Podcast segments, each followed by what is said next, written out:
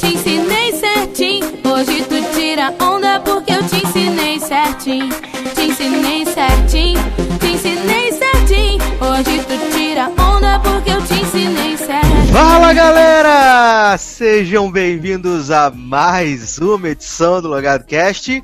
E depois de uma pausa aí, um hiato gigante, sei lá, um hiato maior do que o de Empire, né? Só que, na verdade, não, porque Empire vai voltar na Fall Season agora esse ano. Mas o Logado Cast está de volta! Aê! Edição número 75 do Logado Cast. E o mais legal é a edição que a gente está comemorando três anos de podcast. E quando digo três anos de podcast, não é só três anos de Logado Cast, porque somos cheios de produtos, né? Temos Hitlist, que também já não sai há um tempão, temos Drops Logado, que não sai uma vida, temos o Cinedrops, que está falido, está morto há muito tempo. Mas é um momento de celebração, um momento de festa, afinal são três anos de podcast, 75 edições. Junto comigo aqui, senhor Darlan Generoso, seja muito bem-vindo mais uma vez. Muito obrigado, Sassi. E aí, pessoal, tudo certo? Olha, eu não sabia que era já três anos de podcast, já há bastante tempo pensar assim. Então, três anos de podcast. A gente tá ficando velho. Eu devo ter participado no máximo de uns seis, sete, eu não sei, porque eu não faço essa conta. Mas eu me sinto muito orgulhoso de estar aqui participando dessa. Se, se, na verdade, se o podcast fosse Jogos Vorazes, esse ser, essa seria. Essa, essa edição seria aquela edição especial, né? Seria o massacre quaternário. É ma massacre quaternário, isso aí. Então, gente, se prepara que vai ter muito sangue, muita briga nesse podcast. Vai ter muito drama, entendeu? Vai ter muita treta. E a gente vai falar, né, cara, de muita coisa ruim, muita coisa boa e de finale, né? Então, se prepara que choro vai ter com certeza. É roteirizado por Shonda Nice esse episódio? Oh, oh, inclusive, fiquei até com medo de andar de carro porque eu não sabia que podia me acontecer, né? Me preparando para esse podcast. Já que Shonda adora um plot twist. Meu Deus, que delícia maravilhosa. Mas antes de começar então a pauta desse Logado Cast 75, eu vou subir aqui um pouco de Ludmilla. Hoje. Daqui a pouco a gente volta.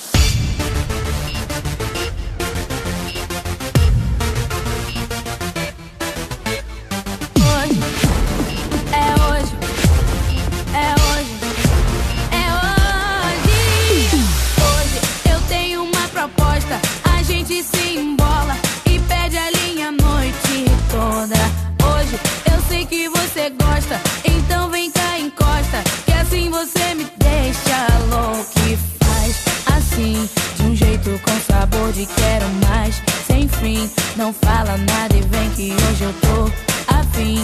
Eu tô na intenção de ter você pra mim, só pra mim. E hoje você não escapa, hoje vem que a nossa festa é hoje. Eu tô querendo te pegar de novo.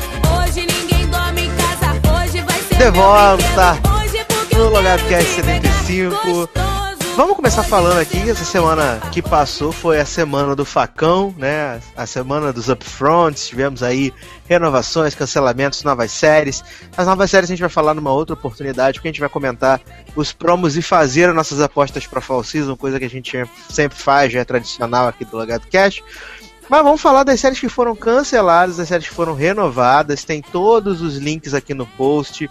Você pode é, acessar, ver lá, tem os trailers das novas séries, tem muita coisa boa, muita coisa ruim. Na ABC tem um monte de série ruim, já fui dizendo para você se preparar que só tem pro maravilhoso na ABC. Nossa.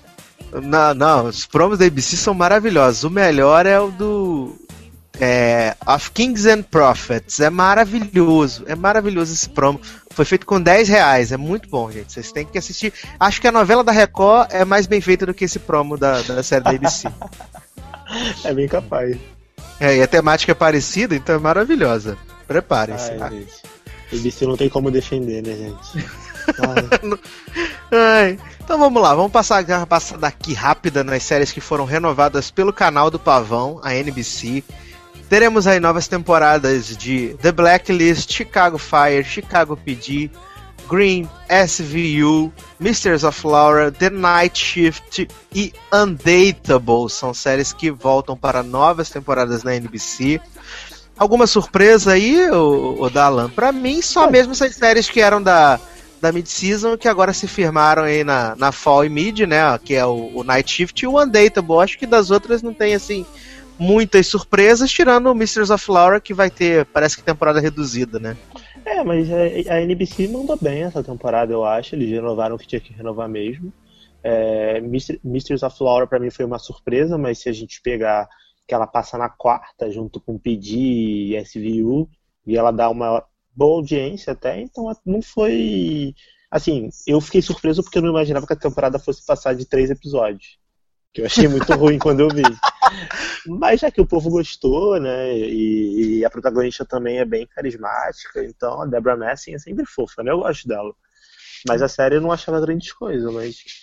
E sobre Night Shift e Undateable, cara, honestamente, Undateable eu nem sabia que existia. E eu tô mais chocado de saber que ela tá na terceira temporada. Não, e passa na, passa na Warner com o maravilhoso título de Os Impegáveis. Pum. É, enfim, né? Todos querem todos quer muito ver essa série, só que não. É, vale dizer que na, na, na, próxima temporada, porque Undateable volta na Fall Season, né? Já, já foi divulgada a programação da, da NBC para Fall Season. Undateable volta na Fall Season, é, vai ser às sextas-feiras, e todos os três episódios da terceira temporada de Undateable vão ser ao vivo. Essa vai ser o diferencial da série. Oi? Como? É. Como todos, assim? Todos ao vivo? Todos ao vivo, todos os episódios serão exibidos ao vivo. Gente, mas e sei lá, e se chover, se acabar a luz? Se der uma. Não, é, não, falando sério, tipo, tudo bem, legal, mas será que eles não vão nem pré-gravar caso aconteça alguma coisa? Porque é meio arriscado isso, né? É arriscado, mas a, a, princípio não. A princípio todos os episódios da temporada vão ser ao vivo, né? Pra, pra Costa Leste, se eu não me engano, e pra Costa Oeste aí vai ser o episódio gravado mas a primeira exibição do episódio vai ser ao vivo. Ah, então não vai ser Terror Rock que vão ser dois episódios ao vivo, tipo, um pra Costa Leste e pra Costa Oeste. Vai ser um episódio ao vivo e aí depois o pra, pra outra metade dos Estados Unidos é o que passou ao vivo gravado. Exato, exato. Mas ainda assim vão ser, vão ser 13 semanas de episódios ao vivo, é, que eu acho que é uma isso, coisa bem ousada. É, ou isso vai dar muito certo e vai chamar muita atenção pra série, tipo Saturday Night Live, né, que todo sábado é ao vivo, mas a estrutura é outra, né? Até porque são convidados, não é um elenco fixo que faz. Mas, e as histórias também são meio espaçadas, né? Não tem uma história Saturday Night Live. É tipo sketches aleatórios. Que se der problema, não tem problema. Eles arrumam outra coisa para fazer. Agora, Undateable é não. Eu, imagino, eu nunca vi, mas imagino que deve ser uma série roteirizada. Com, sim, sim. Com, é uma, né? série, uma série ruim roteirizada. Exatamente. Então, sei lá, Go NBC, né? Se eles fizeram, eles devem estar sabendo o que estão fazendo. É, canceladas da NBC, About a Boy, depois de duas temporadas, e a gente tem um festival de séries novas. Todas as séries novas que estrearam na NBC foram canceladas, menos Misters of Laura, né? A gente teve Aligaias cancelada, A2Z, Bad Judge, Constantine, Crossbones, Marry Me, One Big Happy, State of Affairs, ah. Parenthood e Parks and Recreation. Poxa. Estado de aflição foi cancelado, tão chateado. Pelo visto, a petição online não deu certo, né? Triste. Parece que o jogo virou, né, Catherine Heigl? Beijo pra Liz você. está desempregada, boom. Beijão pra você, tá? Na próxima vez que você for ser nojenta, prepotente, irritante e for abandonar uma série na qual você fazia sucesso e na qual você era querida pra ir pro cinema flopar, pensa duas vezes, né? Pensa que você tem conta para pagar, pensa que nem sempre o dia é ensolarado, né? Beijão para você. Sucesso. então vamos lá. As séries renovadas do canal da Raposa, né, a Fox, foram Bob's Burger, é, Bones para 11 temporada, Brooklyn Nine-Nine, Empire, Family Guy, Gotham, The Last Man on Earth, quem diria, New Girl, Os Simpsons e Dormir no Ralo, renovadas para próximas temporadas. Quem diria, né? É, eu na verdade só vejo Dormir no Ralo e Empire de, da Fox, né? Então eu fiquei feliz pela renovação. Empire não tinha como não renovar. E as outras, cara, eu como não vejo nenhuma, honestamente, caguei. É, vale dizer que Empire agora vai ter 18 episódios na segunda temporada, vão ser duas meias temporadas de nove episódios, o que, na minha opinião, é um grande problema, porque a Fox está arrumando sarna para se coçar, né, gente? Mas vai ser nove episódios e vai ter uma pausa depois dos outros nove? Isso, vai ter a pausa de final de ano, vai passar uma outra série no, no, no horário, na quarta-feira, e aí quando acabar a exibição da série, Empire volta. Vai ser como tipo, se fossem duas temporadas separadas. Por, que, que, por que, que não faz então uma temporada de 13, para e volta depois com mais uma temporada de 13? Nunca entenderemos a forma com que a Fox funciona. E faz, faz igual The Voice, gente. Toda semana tem. Tipo, acabou uma temporada, semana que vem já tem outra. Ninguém, ninguém nem dá tempo de, de reparar. Entendeu? Já que é pra fazer assim, faz logo, né? Porque aí pelo menos assume que são duas temporadas. Não faz essa palhaçada de parar quatro meses, três meses para voltar a falar sério. É, vamos lá então para as renovações da Fox. Renovações não, né? Cancelamentos da Fox. Tivemos Backstrom cancelada, The Following cancelada, Gang Related, Grace Point, é, Mulaney, Red Society, We're the Loners, Glee, Mindy Project e Hieroglyph, que nem chegou a ver luz do dia, né? E Mindy Project foi salva pelo, pelo Hulu aí na última, tempo, na, na última semana para uma quarta temporada com 26 episódios. O Hulu disse que ficou muito satisfeito em ter salvo a série, que a série é uma das mais assistidas da plataforma, e que para eles foi bem interessante salvar a Mindy Project, né? Então, acho que os fãs de Mindy Project ficaram felizes, e vale dizer que American Idol foi renovada aí para a 15 e última temporada, né, que vai estrear em janeiro de 2016. E segundo os, os CEOs da Fox, vai ser uma homenagem à, à, trajetória da série. Eu espero que seja boa a 15 temporada, porque essa 14 foi um fiasco, o vencedor foi um lixo, e apenas muito revoltos com o final de American Idol, apenas isso. É, em relação à Fox, cara, só cancelou coisa ruim, né? Tudo que tá aí da lista é, é ruim. Glee era ruim, tipo, Red Band Society era legal, mas ninguém ligava. E o resto é tudo ruim. The Following, graças a Deus, obrigado Deus, tirou esse lixo da televisão. Obrigado. Esse Backstrom era, era a série do, do White, do The Office. Era a série do White. Senhor, senhor. Graças a Deus acabaram com isso. E sobre The Mint Project, cara, eu vi alguns episódios da série. Eu não gostava. Na minha opinião, a série não tinha fãs, então eu não sei a quem o, a quem o Lu estava agradecendo por assistir, deve ser, sei lá, robôs treinados para ver isso no, na plataforma do Lu. Mas se eles renovaram, né, cara? Que bom, eu não vou ver mesmo. Tá, eu, só, eu só torço pra que não o que aconteceu com o community, né? Todo mundo ficou louco que renovaram. Ninguém lembra que existe, né? E aí, morte tá horrível, aí, né? Tá aí, renovada, tá, sei lá, no décimo episódio da temporada e não vejo ninguém comentar. Então, Verdade. Às vezes, às vezes, vale mais a pena a série ser cancelada e permanecer cancelada do que voltar para ter essa morte horrível. Então vamos para o canal da Abecedário, vamos para a ABC, que renovou muitas séries, renovou quase toda a sua grade, essa é verdade. Foi o canal mais conservador, tem pouquíssimas alterações na, na grade da, da ABC para a próxima temporada. É, no programa dos, do, do, dos promos a gente vai falar toda a programação, como é que ficou, mid-season. Entre as novidades da, da, da, da, ABC, vale ressaltar que American Crime foi renovada, é, Felicity Huffman volta, o Timothy Hutton também volta.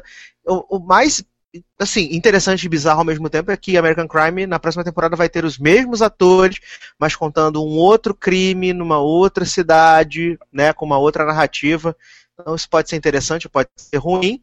E em Secret and Lies, a única personagem que vai voltar é a personagem da Juliette Lewis, né, que é a detetive, é a única personagem que volta para a segunda temporada.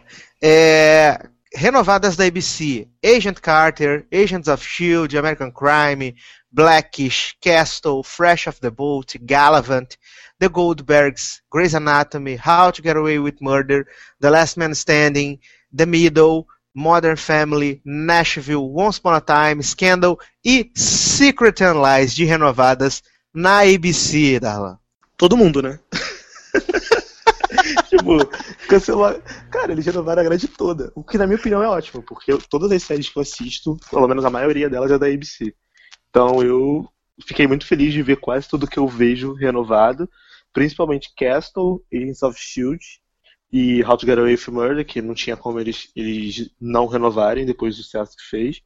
Então eu fiquei muito feliz com a ABC nessa temporada, tanto pelas renovações quanto pelos cancelamentos, que a gente vai falar agora, porque eu acho que eles foram bem coerentes, eles renovaram o que dava retorno para a série. É, cancelado da ABC. O que era bom, o que. É, cancelado da ABC pode falar, que aí eu, eu, eu comento tudo de uma vez. Cancelada da ABC. Cristela, Forever, Manhattan Love Story, The Neighbors, Resurrection, Selfie e Revenge, que teve o season finale maravilhoso. Gente do céu. Não, é. Então, como eu tava falando, eu fiquei feliz pela, pela, pelos cancelamentos da ABC. Eu acho que eles cancelaram o que tinha que ser cancelado, cara. A gente concorda que Revenge, apesar de ter sido uma série super importante pro canal, ela já tinha dado o que tinha que dar. Pra mim tinha que ter acabado na temporada passada, que foi quando eu parei de ver. Então, é, eu acho que o canal foi super coerente. E o antigo canal número 1 um dos Estados Unidos, CBS. CBS renovou também muita coisa, se não me engano, foram 16 ou 17 séries renovadas pela CBS. Entre elas, Two Broke Girls, Big Bang Theory, Blue Bloods, Criminal Minds, CSI Cyber, Elementary, The Good Wife, Hawaii Five-O, Madam Secretary, Mike and Molly, Mom, NCIS, NCIS Los Angeles, NCIS Nova Orleans, The Odd Couple, Person of Interest e Scorpion foram as renovadas da CBS para a próxima temporada. Eu, eu não vejo nada quase da, da CBS. Eu acabei de reparar que eu não vejo quase nada além de The Good Wife na CBS. eu também. Sério, eu só vejo The Good Wife na CBS, entendeu? The, e The Odd Couple foi renovada, cara. Lembrando das minhas apostas assim que The Odd Couple foi, estreou nesse lugar do cast que vocês estão ouvindo. Vocês podem ir lá na edição, umas três edições atrás, eu não lembro agora o certo que foi a edição que The Odd Couple estreou, eu falando que ia ser renovada, porque era engraçada. E o é, sendo debochando da minha cara. Há controvérsias, né? Há controvérsias de ser engraçada, né? Há controvérsias. É, canceladas da CBS. Battle Creek, The McCarthy's, The Millers, Reckless, Stalker, Unforgettable, The Mentalist, Two and a Half Men e CSI, que depois de 15 temporadas a série que durante muitos anos foi a mais assistida no mundo é, chegou ao seu final, mas a CBS vai exibir um telefilme no dia 27 de setembro, é, reunindo todo o elenco original para poder homenagear e ter um, um, um desfecho para CSI. E o personagem do Ted Danson, né, o D.B. Russell, que é o, o atual chefe do CSI, tá migrando pro elenco de CSI Cyber e vai fazer parceria lá com Patrícia Arquette na próxima temporada já. Ah, maneiro. Eu, assim, eu gostava muito de CSI. Então eu fico feliz de ver a série finalmente acabando, porque né, depois de 15 temporadas fica difícil você manter o mesmo nível, ainda mais quando você tem um, vários spin-offs da mesma série, com a mesma história, a mesma trama, resolvendo a mesma coisa. Então, eu fico feliz, fico feliz que eles vão dar um filme, que a galera da antiga vai voltar. Será que o Grissom volta, cara? Sim, tá confirmado já que o William ah, então Peterson vou, vai aparecer. Então eu vou ver o filme, porque eu adoro o Grissom, adoro o elenco original. E é isso, né, cara? Uma série foda que fez história na TV. É verdade, não pode deixar nunca. Aliás, 2015 é o ano que a gente está se despedindo aí de, de dois marcos da televisão, né? Que é o American Idol e o, e o próprio CSI, né? São séries eu que achei... marcaram a TV. Eu achei que fosse Revenge, não? não, Revenge não. É... Por último, mas não menos importante, o canal Nanico dos, dos Estados Unidos, a CW, né? É, renovadas para a próxima temporada. The Hundred, Arrow, Beauty and the Beast, The Flash, iZombie, Jane the Virgin, The Originals, Rain, Supernatural e The Vampire Diaries sem Helena, vale lembrar isso. E canceladas só Heart of Dixie e The Messengers, né? Bem pequenininho aí. É, cara, sobre, sobre a CW, cara. Pô, eles renovaram tudo que eles podiam renovar depois que the Virgin foi indicado ao, ao Globo de Ouro e ganhou prêmio e tudo mais. Então a CW ficou tão feliz renovando tudo. E infelizmente Rush of Dixie não foi. Eu preferi que a série tivesse sido renovada e tivesse cancelado essas bostas de Rain e Beauty and the Beast que ninguém vê. Mas, né, fazer o que é. Enfim, pelo menos a gente tem a Zombie aí, Jane the Virgin, pra fazer a gente feliz na próxima temporada. Não, eu quero que você comente a declaração do Mark Pedovitz, né, o, o CEO da CW. Do momento que... Breaking Bad? É, que ele falou sobre essa pausa maior de The 100 que só volta na mid-season, né? E ele falou que é porque essa pausa vai ser boa para a série, porque ela vai poder mostrar todo o seu potencial e ela vai viver o seu momento Breaking Bad. Inclusive, Sasser, eu achei um absurdo o Mark Pedovic roubar a ideia do Logado Cast. Porque foi exatamente isso que a gente fez. Não sei se vocês repararam. A gente parou, fez uma pausa gigante, porque a gente queria ter o nosso momento Breaking Bad. A gente agora tá voltando. Deu tempo de vocês fazerem a maratona de vocês, conhecer a história do logado, e agora a gente vai voltar muito melhor. Então eu acho que o Pedovic é um visionário. Entendeu? É eu, acho que ele, eu acho que ele é visionário, cara. Cara, o cara é sem noção, né? Sério, que ele quer comparar, cara. Esse lixo que é The Hundred. Só, cara, The Hundred não merece nem ser mencionada na mesma frase que Breaking Bad. É, é revoltante, sério. Dá pena, cara, dá pena. Esse cara é ridículo. Ai, ai. Não, vai ter, vai ter muitos, vai ter muito live no deserto agora nessa nova fase do Logado Cast, né? A partir de agora, a partir do Logado Cast 76, muito live no deserto, muito live com muito fit, muito fit com pessoas que fingem que vai são ter... ETs e muita música merda, né? Não, e vai, vai ter muito lip sync metal também, prepare-se. Falar nisso, antes da gente passar para para próxima para próxima pro quadro do programa a gente vai falar da, das estreias aí da, de Grace e Frank, né? Antes da gente entrar no, nos assuntos do podcast, acho que a gente tinha que tocar essa música que é muito merda, que é Pretty Girls, né? Pra galera poder. Porra, por favor, ela já estava anotada aqui para eu pedir, por favor. Eu quero, eu quero live de Pretty Girls aqui, por favor, no lugar do cast. a gente vai tocar Pretty Girls de Britney e Igazalea e né, mais o. Oh meu Deus, como é que é o nome do programa que faz as distorção nas vozes, tudo, que faz os negócios lá? Esqueci o nome dos programas, gente. Autotune. Autotune, exatamente. Muito autotune, muitos cabelos de chapinha, loucura. Vamos conferir então. Pretty Girls, daqui a pouco a gente volta.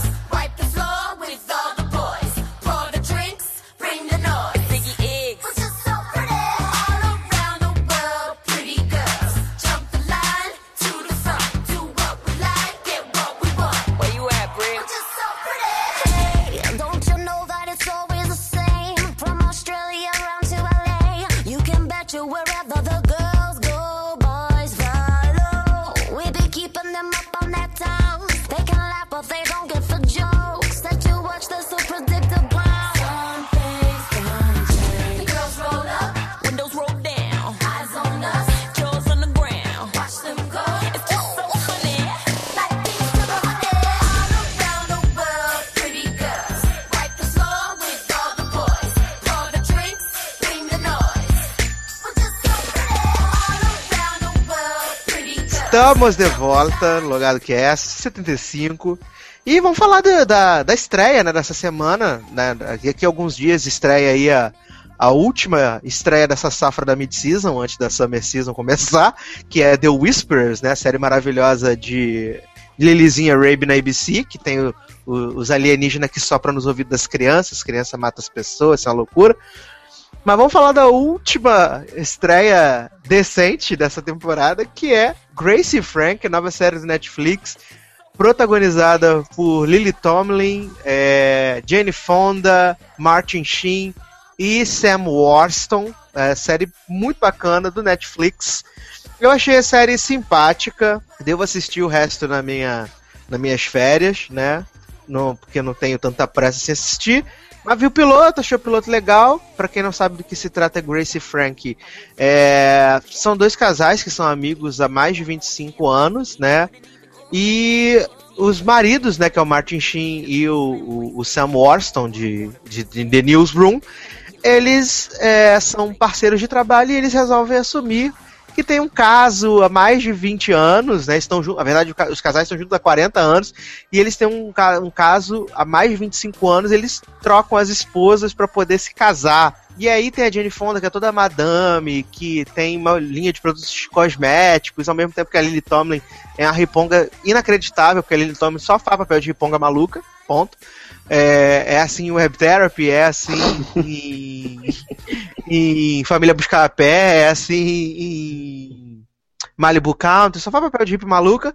Mas a série é divertida, tem seus bons momentos. Darlan, Grace Frank, você que está assistindo, que tem o plot da bacia quebrada, Gente, sério, eu tô apaixonado por essa série. Ontem eu vi o sétimo episódio, eu tô no sétimo episódio já. Assim, eu tô com pena de ver, porque eu tô me identificando. Cara, eu acho que eu sou um velho de 70 anos, porque eu tô me identificando muito com os plots. Eu me identi... Cara, sério, teve plot de bacia quebrada, teve plot de, de idoso que não sabe mexer na internet, teve plot de Twitter, de hashtag, que a, Fra a Frank, né? A Frank é a Riponga, né? Que a Isso. Frank, ela compra um, um MacBook e aí ela não sabe instalar, não sabe fazer nada. Aí ela, aí ela pede ajuda da, pra Grace, né? Que é a, a Jenny Fonda. E aí a Jenny Fonda, tipo, toda escrota do jeito que ela é, tipo, ah, não sei o que, liga aqui pra assistência técnica. Aí dá pra ela o telefone pra ela ligar. Aí ela liga e, tipo, vira a melhor amiga do robô que atende o, o, o, o, atendimento da Apple, sabe? E aí o robô dá votação pra ela, pergunta como é que tá o dia dela. E ela fica conversando horas com o robô. E aí o robô ensina ela a twittar. Aí ela vai twittar, hashtag, não sei o que. Gente, eu me identifiquei tanto com aquilo, porque quando eu comecei a mexer no Twitter, eu também não entendia pra que, que servia hashtag essas paradas. Então foi muito eu. Teve, cara, teve plot de. Pensei de... que você ficava conversando com o atendente virtual. Nossa, mas eu, eu era melhor amigo da atendente da Claro. Tipo aquela, oi, eu sou a fulana, o que posso ajudar? Eu ligava para ficar falando, porque eu não tinha o que fazer, né, antigamente, quando eu comprei o celular, e aí eu ligava, que era de graça, né? A gente que é pobre não tinha cartão para ligar pros outros, ligava pra atendente da Claro, é a vida, gente. Cara, mas assim, tem uns plots ótimos na série. Sem contar que teve plot de Soletrando do Luciano Huck, plot de parada de, de soletra, é, campeonato de soletração, teve plot de, de adoção de cachorro. A filha, assim, o legal da série é que é sobre os idosos, a Grace, a Frank e os dois ex-maridos, mas o elenco secundário, que são os filhos dos dois casais, cara, eles são muito bons, eles são muito engraçados. Ontem, eu vendo esse sétimo episódio, Cara, eu chorava de rir com a filha mais velha da, da Jenny Fonda. Que era uma situação tão de merda que ela tava, tão ridícula, que, cara, não tem como você não rir. Então a série vai crescendo, é uma série bem divertida.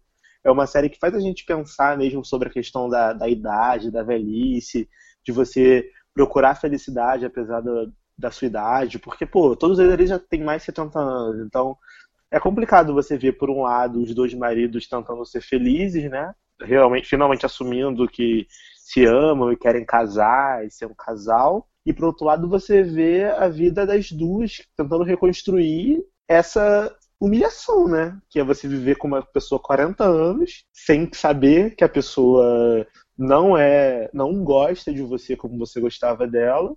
E aí você tem que reconstruir sua vida a partir disso. Assim, a série é bem interessante, eu, eu tô bem feliz com a série, de verdade. Para mim é mais um acerto do Netflix, com certeza. É, então eu gostei do, do, do, piloto, assim, achei que teve algumas cenas interessantes, como na hora que eles contam lá para elas que eles, que eles vão ficar juntos, e aí a Jane Fonda começa a ter um piti inacreditável, e ela fala, você me trouxe aqui porque não era para mim ainda fazer uma cena, não era para fazer um escândalo, e aí ela começa a fazer e tacar as coisas, mega bizarro. É, tem até uma metáfora que o Moreira falou, eu não tinha me ligado, assim, que é na, quando elas estão na praia ali depois de usar os alucinógenos, as coisas e tal, que elas tentam levantar e não conseguem, tem uma dificuldade, né? Ah, é aí, verdade. Aí tem a dificuldade de levantar na vida depois da rasteira que elas tomaram, né? Afinal, eram casadas há mais de 40 anos, e aí ter que se reinventar numa fase da vida onde elas já são, né, senhoras, é, deve ser meio complicado mesmo, sabe? Com certeza, não, e sem contar que a gente vê as tentativas da Jane Fonda, da Frank, nos encontros, assim, porque o marido larga ela e ela como uma coroa toda inteirona, né? E ela não quer dar o braço a torcer que tá abalada, ela vai procurar encontros. Então ela sai pra Tinder, essas paradas, entendeu? Então é muito engraçado, porque você imagina uma coroa de 70 anos no chat da UOL, sabe? Tentando, tentando arrumar parceiro. É, é, é demais. E, e, é legal, cara, porque no início, eu até comentei acho isso com você, eu tinha um pouco de rejeição com os maridos, sabe? Uhum. Assim, eles me irritavam muito, eu tinha até um pouquinho de nojinho dos dois pelo que eles fizeram com as duas. Mas com o passar do episódio, dos episódios, eu comecei a simpatizar, e aí ontem, vendo. Cara, eu até quase fiquei emocionado com uma cena que teve, não dos dois, mas, tipo, entre o marido que era de. Eu nunca sei o nome de ninguém, tá? Eu acho que é Sol o nome dele.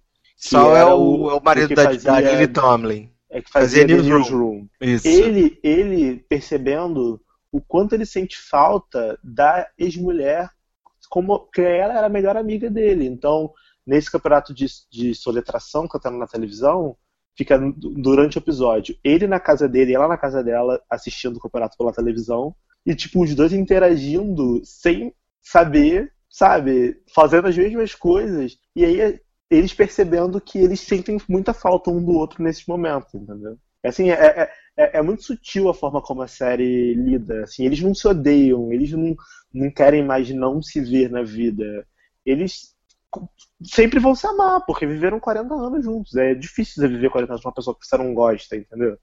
É verdade. Eu, eu, acho. Assim, a série me ganhou pela delicadeza com, com a qual ela conta a história.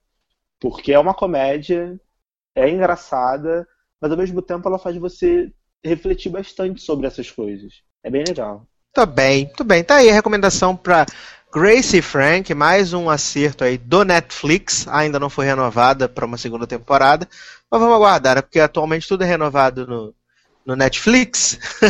Verdade. É, eu tô vendo aqui um, um post aqui do, do, Notícias da TV que o Nielsen divulgou, né, é, ontem, terça-feira, a gente tá gravando na madrugada de quarta, é, as séries mais vistas da TV norte-americana na temporada 2014-2015. Como já era esperado, The Big Bang Theory perdeu o topo. Da... Impare, impare, impare, impare. Não, vamos lá. É... Ah. Décimo lugar, Mom, com 10 milhões. É, nono lugar, Criminal Minds. Oitavo lugar, The Odd Couple. Sétimo lugar, Scorpion. Sexto lugar, Blue Bloods. Quinto lugar, Madam Secretary. Quarto lugar, Empire. Terceiro lugar, NCIS Nova Orleans. É, segundo lugar, The Big Bang Theory. Primeiro lugar, NCIS. E eu tô me ligando aqui que das 10 séries mais assistidas é, pelos americanos no público geral, nove são da CBS e uma é da Fox. Gente. Não, mas a CBS sempre, né, cara? Porque canal de procedural. Então, o público mais velho, o público médio americano, ama essas séries. Não entendo honestamente. A única série realmente boa da CBS, as pessoas deveriam ver, elas não veem, que é The Good Wife. Então, não, não consigo entender como, mas sei lá, né, cara? Deve ser perfil do público. É. Aí já na. Aqui tem a lista também com, com a demo, né? Das séries mais assistidas na demo. É, a décima posição a gente tem um empate, né? Entre Mom, Two and a Half Men, Blackish e Scorpion. A nona posição, a gente tem um empate entre The Odd Couple, Grey's Anatomy, The Blacklist. Depois a gente tem NCIS, Scandal, How to Get Away with Murder, Modern Family, The Big Bang Theory e Empire no topo da lista da demo publicada pelo Nielsen. É, rainha, a... né? Série que dá 7.0. Aqui na, aqui na demo a gente já, já, tá, já tá mais diversificado. E aí na demo a ABC já é bem mais forte, porque a ABC tem quantas séries aqui nessa lista? Tem Black, Shuma, Grey's Anatomy 2, Scandal 3, How to Get Away with Murder 4, Modern Family, tem cinco séries aqui de demo, né? A, a ABC tem, tem The Blacklist pela NBC aqui, mas a maioria também é, é CBS também. Então, não, a maioria, a maioria é, é ABC, não? São 10. É, na, na verdade aqui tem mais de 10, né? Acho que tem ah, tá 13 empatado, aqui. Né? É, porque tem um monte de empate. Na verdade tem, tem 13 séries aqui. Cinco são da ABC, uma da Fox, uma da NBC e as outras são todas da CBS. Né? Tá Acho aí, que a tendência é essa mesmo, Empire na próxima temporada com mais episódios vai encabeçar essa lista provavelmente quase com certeza. Oremos, né? Porque senão vai cair também, vai ser um problema inacreditável, né? Tomara que não. Cara, eu acho que não cai não. Acho que não cai não. Acho Tomara. que vai. Assim, não vai dar, obviamente, 7.0 de demo, eu acho. Também não, não, não, digo mais nada, mas eu acho que cair muito abaixo de 4, eu acho que não cai. Mas sei lá, vamos ver, né? É, vamos aguardar aí as cenas dos próximos capítulos. Antes de a gente falar dos season finales, vamos dar uma passadinha rápida lá em Hell's Kitchen, né? Lá em Demolidor, série do Netflix que estreou em abril. E Darlan está mexendo no pacote de biscoito nesse momento. Não, desculpa, é... eu cocei o braço, gente. Foi mal. Uma formiga me mordeu. A formiga deixa mega evil. Deixa a formiga te engolir. Foi mal. É, mas vamos lá falar então de, de Demolidor, essa série que todos amaram, todos viram, só que não, né? Mas eu assisti todos os três episódios de Daredevil e o meu, assim, é, gostei da série, achei que é uma série bem feita. É, a Netflix conseguiu explorar bastante essa coisa da violência, achei que a porradaria foi bem desenvolvida, bem feita. É, o Charlie Cox está muito bem como, como Demolidor. É, gostei muito da personagem da Rosário Dawson, né, enfermeira noturna. Achei ela excelente. Gostei muito do, do Fisk também, do Wilson Fisk. Eu sei que o fugiu, o D'Onofrio fez um grande papel, assim. Achei que ele trouxe a, a força necessária para o personagem. Acho que um dos melhores episódios da temporada é justamente o que mostra a infância do, do Fisk, né? Que mostra aquela coisa do pai dele ali, ser um cara rígido, um cara duro. É... Fiquei chateadíssimo que o, que o sidekick do Fisk morreu, né? O Wesley. Wesley era um ah, bom Wesley. personagem. Verdade. E para mim, a pior personagem da série de longe é a Karen, com esse é, senso de, de justiça, quer ser justiceira, quer resolver as coisas. Achei isso muito chato, muito chato mesmo. Mas, no geral, assim, o saldo de Demolidor é bem positivo. Se bem que eu fiquei meio cabreiro com essa renovação o, o showrunner da série, o Drew Goddard, está envolvido com o roteiro e com a direção do, do Homem-Aranha da Marvel barra Sony. Ele tinha feito a história toda fechada é, para terminar e acabar emendando com Jessica Jones, Luke Cage Punho de Ferro, que são as outras séries do Netflix que vem aí baseado nesse universo do, de Hell's Kitchen. Eu fiquei um pouco cabreiro com essa renovação, mas é, pode ser que eles consigam contar boas histórias, levantar outros vilões, mostrar um pouco mais do Stick na segunda temporada, né? Mas salto positivo para mim, Demolidor. Para você, Darlan? É, para mim, assim, eu sou um fã da Marvel, não, não tenho nem como esconder isso, até porque quem lê minhas reviews de Agents of S.H.I.E.L.D. sabe como eu adoro o universo da Marvel. E acho que eles são bem competentes na hora de adaptar as histórias tanto para o cinema quanto para os quadrinhos, quanto para a TV. E eu acho que, Vinga, que Vingadores, ah, tô bêbado, que, que Daredevil foi uma surpresa para mim, honestamente. Eu não conhecia muito do universo do, do Demolidor, só o filme do Ben Affleck, que é um cocô. Desculpa quem gosta. Desculpa, Erika. Beijo, Erika, desculpa. É, eu não gosto do filme, nem um pouco. Não gosto de Electra também, nem um pouco. Então, para mim, foi uma surpresa, porque eu não esperava que a série fosse, fosse desenvolver tão bem o personagem e a cidade, né, cara? Eu acho que o, o, grande trunfo de Demolidor é Hell's Kitchen. Tipo, ela consegue mostrar a cidade como um lugar podre, um lugar, sabe, de gente nojenta, sabe? Eu acho que Demolidor é tudo o que Gotham queria ser e não conseguiu. Ela é sombria, ela é, tem uma história densa, tem uma história pesada. Você realmente você fica preso naquilo ali. Apesar do episódio, dos episódios serem um pouco lentos às vezes, mas assim, a história é tão pesada, você, você se sente tão carregado daquilo que você precisa terminar para se libertar, sabe? É estranho demais. Eu, eu vi o último episódio ontem e, cara, assim, para mim terminou impecável, terminou como tinha que terminar, e eu também não sei o que, eles vão fazer para fazer uma segunda temporada, porque eu imagino que a história de Jessica Jones devesse emendar na de Demolidor, então eu acho que eles vão ter que fazer um certo malabarismo, mas, cara, os caras são bons, entendeu? Acho que eles não renovariam se eles não tivessem um mínimo plano pra, de como continuar isso aí. Eu Vou ver, vou ver com certeza. Sobre os personagens, eu não gosto da. da... Qual o nome da Lourinha? Desculpa, esqueci o nome dela. É a Karen. Não gosto dela, acho ela chata demais. Fica procurando um sarna pra se coçar. Eu adoro o Fog, acho ele super divertido. Acho ele um bom contraponto para todo esse drama da série. O próprio o protagonista, o Murdoch, é ótimo. O Rei do Crime, eu gosto dele, mas eu acho que em alguns momentos tentaram dar um, uma pesada no personagem, tipo, diálogos muito longos, sabe? E aí meio que me deu uma certa preguiça, mas passou. Assim, na média, a série é espetacular, eu recomendo muito. Se você não viu Demolidor, vai ver.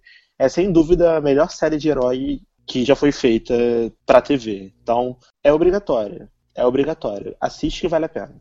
Ó, tá aí. Recomendação de Daredevil. Aproveita aí o tempo livre no final de semana e confira aí mais a produção da Netflix. Darlan, quem a gente vai tocar antes de passar pro bloco das finales?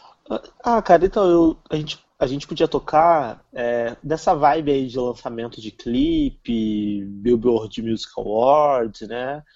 Ontem saiu o clipe da Nicki Minaj com a Beyoncé, de uma música chamada Feeling Myself, que eu não conhecia, eu vi ontem porque vi o clipe, e eu gostei bastante, então acho que eu vou pedir pra tocar essa música, Feeling Myself, da Nicki Minaj com a Beyoncé. Sobe o som, daqui a pouco a gente Yo, volta. B, they ready. Let's go. feeling myself. I'm feeling myself. I'm feeling my, feeling myself. I'm feeling myself. I'm feeling my, feeling my, feeling myself. I'm feeling myself. I'm feeling my, feeling myself. I'm feeling myself. I'm feeling my. I'm with some hood girls looking back at it, and a good girl in my tax bracket. Got a black card and let sex have it. These Chanel bags is a bad habit. I, I do balls, down Mavericks. My Maybach, black matted. Bitch never left, but I'm back at it, and I'm feeling myself. Jack Rabbit, feeling myself. Back off, cause I'm feeling myself. Jack off. He be thinking about me when he wax off. Wax on? Na- na- national anthem, hats off. Then I curve that nigga like a bad horse. Let me get a number two with some max sauce. Or on a run tour with my mask I'm feeling myself. I'm feeling myself. I'm feeling my, feeling myself. I'm feeling myself. I'm feeling my, feeling my, feeling myself. I'm feeling myself. I'm feeling my, feeling myself. I'm feeling myself. I'm feeling my. É, agora já falamos dos, das renovações, cancelamentos, né? Já falamos que os promos vêm aí em breve. Agora a gente vai falar um pouco de alguns finais de temporada. É impossível falar de todos. A gente vai falar que a gente selecionou aqui. Vamos começar com Agents of Shield, que fez uma segunda temporada muito melhor que a primeira, bem mais coesa. Na minha opinião, a primeira parte da temporada é um saco. Né? Tanto que eu até tinha parado de assistir a série, só voltei depois que o pessoal falou: ah, não, agora engrenou, tá muito melhor. Fiz uma maratona de cinco episódios aí, acho que do, do décimo primeiro em diante. Foi depois do episódio de final de ano. Eu não assisti mais depois que voltou lá, que, que a Sky virou inumana, fazer os tremores. Aí eu levei um bom tempo pra voltar a assistir Shield. Mas o final de temporada foi bem satisfatório. Tivemos aí a, a briga. Não vou dizer que foi- guerra, porque acabou em dois episódios. Mas foi a briga entre a galera lá do Afterlife, né? Pela. Capitaneados por Jaing e o- os agentes da Shield por Coulson. Tivemos a morte do, do capitão bigodudo lá, né? Do Gonzalez. Gonzalez. Tivemos lá, virou, virou pó, virou cinza. E tivemos uma briga boa aí, né, Dalan? Season final de Shield. Foi um season final bacana. É, Sassi, então, eu, eu discordo de você, eu acho que a temporada como um todo foi boa. Eu, eu gosto do ritmo da série e acho que os episódios iniciais serviram para dar o clima e explicar bastante essa história da- das pessoas com poderes e tudo mais, até o momento em que a Sky virou isso. Então, Pra mim foi super satisfatório. Mas eu entendo quem se incomodou com o ritmo e tudo mais, ok, faz parte. Mas falando da finale em si, é, foi um, foram dois episódios incríveis. A história toda convergiu para o que aconteceu ali. Todos os personagens tiveram destaque. Alguns nem mereciam, como o Ward, que eu odeio essa praga. Vocês que leem minhas reviews no site sabem quanto eu odeio esse merda. Mas até ele teve destaque na finale, então acabou que eles conseguiram dosar muito bem assim, o tempo de cena de cada personagem. E como você falou, cara, a Jain, ela foi o personagem-chave pra causar tudo isso, né? Porque até o penúltimo episódio, que é o episódio antes da finale dupla, ninguém suspeitava que ela era mega evil assim. Concorda comigo, Sassi? É verdade. A gente só vê, só tem a virada lá quando o Gonzalez vai trocar ideia com ela e ela faz aquela. aquela é, coloca lá o, o cristal, né? é, quebra o cristal em cima ali do Gonzalez e, e dá o tiro em si própria, né? É, a- mas assim, até aquele momento, eu até tava dando razão pra ela, porque meio que eu entendi o motivo pelo qual ela fez isso. Primeiro, porque eu odiava o Gonzalez, então ela ter matado ele pra mim foi ótimo, então eu torci por ela. E segundo, que cara. Assim, o cara tava oferecendo ela ser catalogada, a, a, a raça dela, né? Os inumanos serem catalogados pela Shield, sendo que, cara, essa mulher ela foi despedaçada pela Hydra. O marido dela teve que, sabe, refazer ela do nada e tudo mais. Então, meio que eu entendi o porquê da reação dela. Mas quando no, no, na final a gente percebe que ela realmente é uma pessoa louca, né? Ela é louca. Não, é que usou a é própria filha, né? Não, ela é capaz de matar a própria filha para atingir o objetivo de acabar com a raça humana, que é o que ela queria fazer. Então, é, a gente vê que as atitudes dela são meio que infundadas, apesar de partir de, uma, de um sentimento que seria, entre aspas, legítimo, baseado no que ela sofreu, mas é infundado ela querer matar todo mundo, transformar todo mundo em inumano, só porque ela pode, entendeu? Então, nesse sentido, foi bem legal. A Sky usando os poderes, a, a, a, pô, as lutas da, da Sky, da Chloe Bennett, tá de parabéns, porque ela evoluiu como personagem, como luta corporal mesmo, sabe? A May também evoluiu muito, uma personagem que quase ninguém gostava e agora todo mundo adora. O Coulson sem eu mão. Eu odiava, eu odiava Nikita 2.0 e agora até já fico torcendo por ela, né? É, eles conseguiram humanizar os personagens dessa temporada. O que tava, na primeira temporada tudo era muito mecânico, era a casa do dia. Você não ligava pro que eles faziam, exceto o Fitzsimmons, que a gente sempre gostou desde o início, mas os outros a gente é. não ligava. Tipo, ah, beleza. Tipo, ah, tá bom, ok. Agora não, agora você se acho importa. que um, Acho que um dos melhores episódios dessa temporada, para mim, assim, foi o episódio que mostrou a, a, operação lá no Bahrein com a May, né? Que a gente não sabia o que, que era, era tudo uma, uma sombra do que, do que tinha acontecido lá. E esse, esse episódio mostra bem o que, que ela. o que, que foi aquele caso ali para ela, né? É, o Melinda, né? E foi o, o, primeiro episódio que a gente viu como a história dela estava linkada aos inumanos desde sempre, né? É verdade. A, menininha que ela teve que matar, ela era uma inumana que saiu de controle. Então eles fizeram um um, parado, um paralelo, desculpa, bem legal entre a, o caso da Sky, né, que é uma inumana que não conseguia se controlar, e da menininha. Então, sei lá, eu, eu, assim, eles foram bastante inteligentes durante a temporada. E eles acabaram da forma mais desesperadora que tinham para acabar, né? Com a Bob toda ferrada depois de ser torturada pelo Lord, com o Coulson sem mão e com a Gemma sendo abduzida por aquele troço Cree e a gente não sabe o que vai acontecer com ela. E o nosso chip Fitzsimmons não rolou de novo. E eu fiquei puto. Não, aí fica todo mundo, meu Deus, e agora o que vai acontecer com o Gemma? Por favor, chega setembro, né? Que agora que finalmente tinha acontecido, né? Que a gente sentiu assim, vai rolar finalmente, vão sair para jantar, vai ser uma loucura. Aí a mulher é engolida pela gosma lá no final do episódio. Ah, coitada, cara, eu fiquei muito mal. Eu, fiquei, eu gritar. Na minha review do Logado, dá pra ver as minhas, as minhas reações dos GIFs que eu coloquei no final da review. Foram exatamente aquelas. Eu gritei, eu pulei, eu xinguei a televisão. Eu, sabe, eu, eu fiquei revoltado, porque eu fiquei esperando. Não pra ver Fitzsimmons acontecer, porque eu não fico chipando personagem quando eu vejo uma série. Mas eu gosto tanto dos dois, e ele. E o Fitz sempre gostou dela, sabe? E agora que ela tá dando condição, eu tava torcendo por ele, cara. O cara merece, o cara sofreu, o cara quase morreu. O cara ficou com sequela, sabe? E agora que ela tava quase pegando, eu falei, ah, não, cara, não é possível. Puta merda. O Fitz é muito eu na vida, sabe? Quando tudo tá encaminhando para dar certo, acontece uma merda e não dá. É verdade. Mas, assim, é, acho que o salto da, da, da temporada é positivo, de, que deixou, Uma boa, deixou uma boa expectativa pra terceira, né? Acredito que daqui a alguns dias aí, tá menos tempo que a gente imaginar, eles vão começar a confirmar aí uh, os retornos, né? Eu acho que a Palik vai, vai continuar na, na série, inclusive porque a ABC não aprovou o spin-off, né, dela com, com o marido. É, cara, e foi a melhor coisa que a ABC fez foi não aprovar esse spin-off, porque ela foi a melhor coisa que, que, nova que incluíram na série. Ela funciona muito bem com todo mundo da Shield e ela é muito boa, assim, ela incorporou bem a, a arpia, né? A Bob. Sim. Então eu acho que é, era um erro tirar ela da série nesse momento. Ela tá ótima. Pra que você vai fazer uma outra série dela? Ainda mais que a gente of Shield nem dá audiência direito, vai fazer uma outra série que também não vai dar audiência. Pra quê? dá, fica na série logo, melhor. E será que a gente vai ter aí menina Emily Van Camp entrando pro elenco de X na próxima temporada? Olha, eu acho tá que seria no War, né? Isso, eu acho que seria muito legal. Acho que seria, faria super sentido até porque na Guerra Civil e no, no, universo cinematográfico, ela é uma agente da SHIELD, né? A, a Emily, ela é uma agente da SHIELD. E seria legal pra gente ver, pô, esse link, mais uma vez, do cinema com uma série e tudo mais.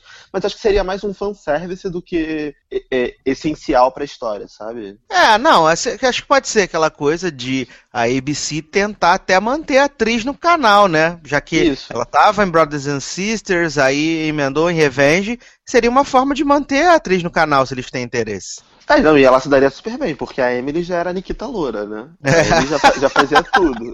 Ela em Agents of Shield, ela se daria super bem. Acho que tem tudo a ver com, com a personagem e a atriz, assim. É verdade. Acho, é acho que seria legal. Mas vamos deixar, vamos deixar Marvel de lado e vamos falar de DC agora. Vamos falar aí dos season finales de Arrow e Flash. Chegaram aí os finais da sua terceira e primeira temporada. Uma com saldo mais positivo que a outra. Acredito que para a maioria das pessoas foi assim, porque a temporada de Arrow acabou sendo uma decepção, né? Tava numa, tava num nível muito bom, veio do, do season final de segunda temporada que deixou muita expectativa. Quando eles mataram a Sarah no Premiere, na Premiere, todo mundo já ficou maluco, falou que ia ser agora. O episódio de final de ano foi um episódio também que trouxe muita emoção, ali com com o Oliver sendo uh, morto, né, entre aspas, pelo Hazal Ghul. Mas na segunda temporada, na segunda metade da temporada, resolveram cagar tudo que eles fizeram. Uma série de plots sem sentido, Oliver indo pra, pra Liga dos Assassinos, e aquela coisa de que você chegar de qualquer lugar e Nanda Parbat é dois segundos, mesmo você não sendo Flash. E tivemos um grande embate entre Oliver e Hazal Ghul, que não durou três minutos, foi uma coisa mega rápida, ele matou o cara foi embora em direção ao sol junto com Felicity. Tivemos a cena absurda de Felicity vestindo o traje, o traje do Atom. E tudo que o Brandon Ralph levou 23 episódios para fazer, ela fez em 5 minutos, né? Salvou Oliver da morte, mais uma situação absurda.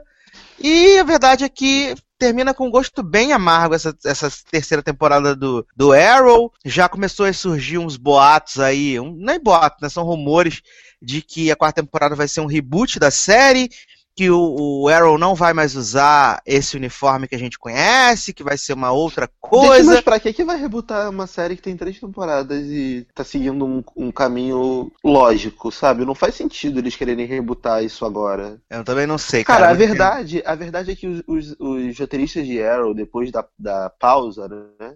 Depois que o Oliver Queen morreu, cara, eles, eles começaram a usar crack, o cérebro deles começou a derreter e eles começaram a fazer essa merda, porque Cara, nada faz sentido. Eu vi Arrow, a segunda parte, em maratona, porque eu parei, eu tinha parado lá no episódio do crossover, do primeiro crossover entre Arrow e Flash. Crossover grande, né? É. Lá no 7, 8, lá, lá no início.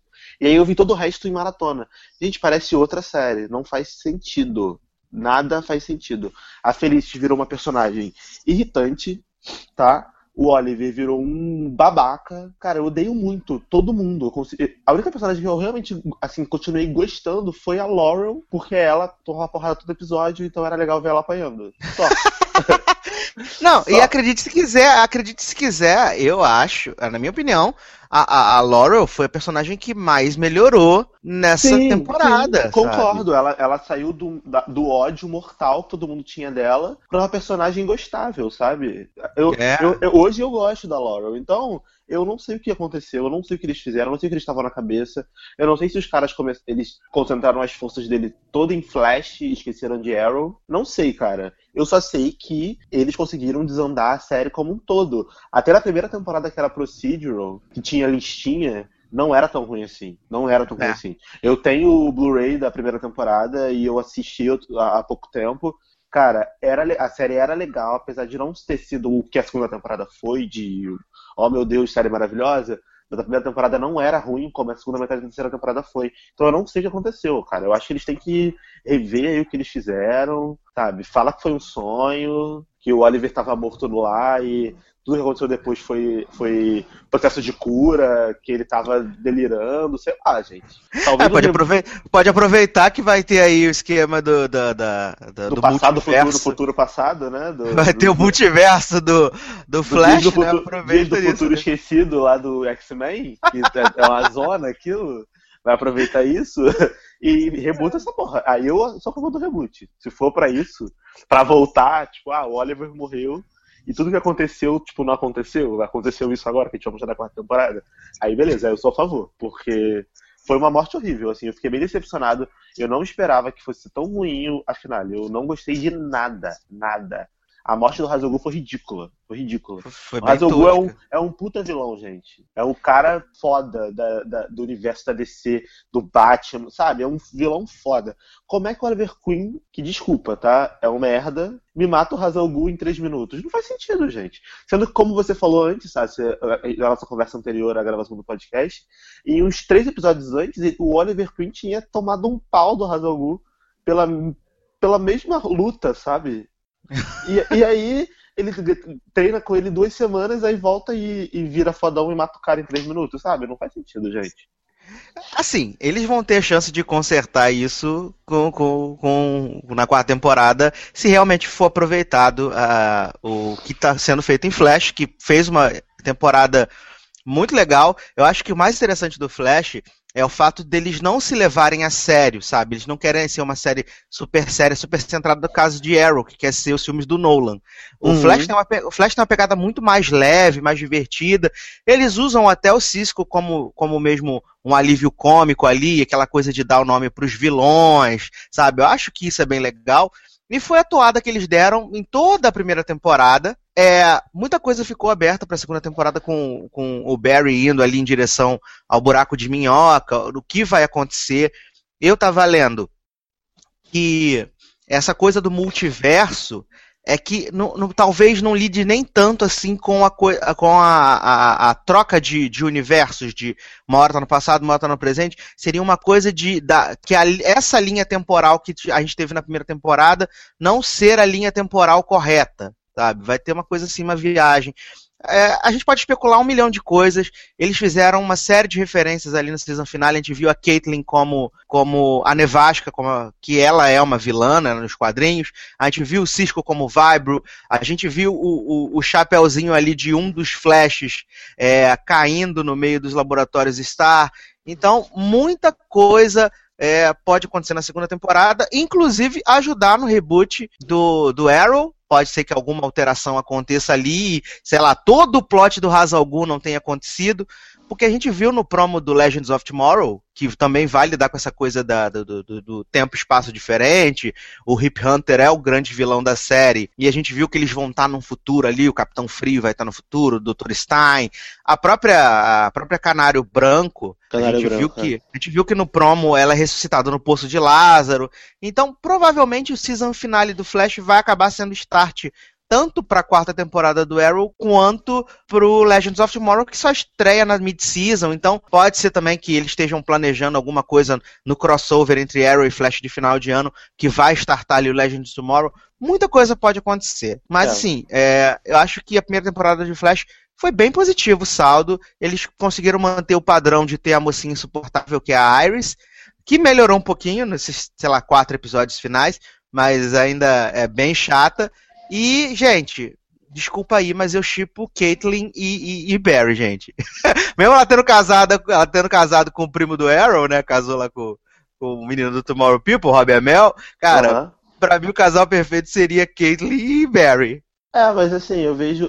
A Caitlyn eu gosto dela bastante. Assim, eu acho ela uma das melhores personagens da série. E eu gosto muito do Barry também. O, o namor, a, filha do policial, que é chata, e o Iris. namorado dela, os dois eu não suporto. Eu acho que essa história de multi-universo, até pode ser interessante. É, ela foi, foi, mostrado ela como a nevasca na, na realidade paralela, é isso? Isso! Quando o Barry tá correndo para poder criar ali a velocidade para ele chocar com a partícula do nitrogênio, uhum. aí ele vai, vai, vão passando várias cenas assim que são é, as outras realidades, tipo o Fringe, que tinha vários, vários, vários. do A, do B. Uhum. Isso, tinham várias realidades. Aí numa dessas realidades a Caitlyn era o a Nevasca, né? Entendi. Assim, eu não tenho problema nenhum com realidade paralela, até porque eu amo Fringe, melhor série assim, desse tipo do mundo e consigo trabalhar muito bem com isso.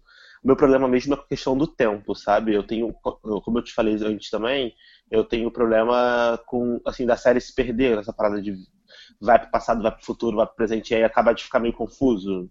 Eles já ficam. Eles já se enrolam a parada de ir pra Nanda Parbat e voltar em dois segundos. sabe? Eu tenho medo de que eles comecem a brincar muito com essa parada de ah, presente, passado, futuro, aí vai, volta, e aí acabar que ficando sem sentido. Mas ok, a série, a primeira temporada foi excelente, foi, assim, impecável na minha opinião. Se pudesse matar a filha do policial, seria melhor ainda, porque ela é muito chata.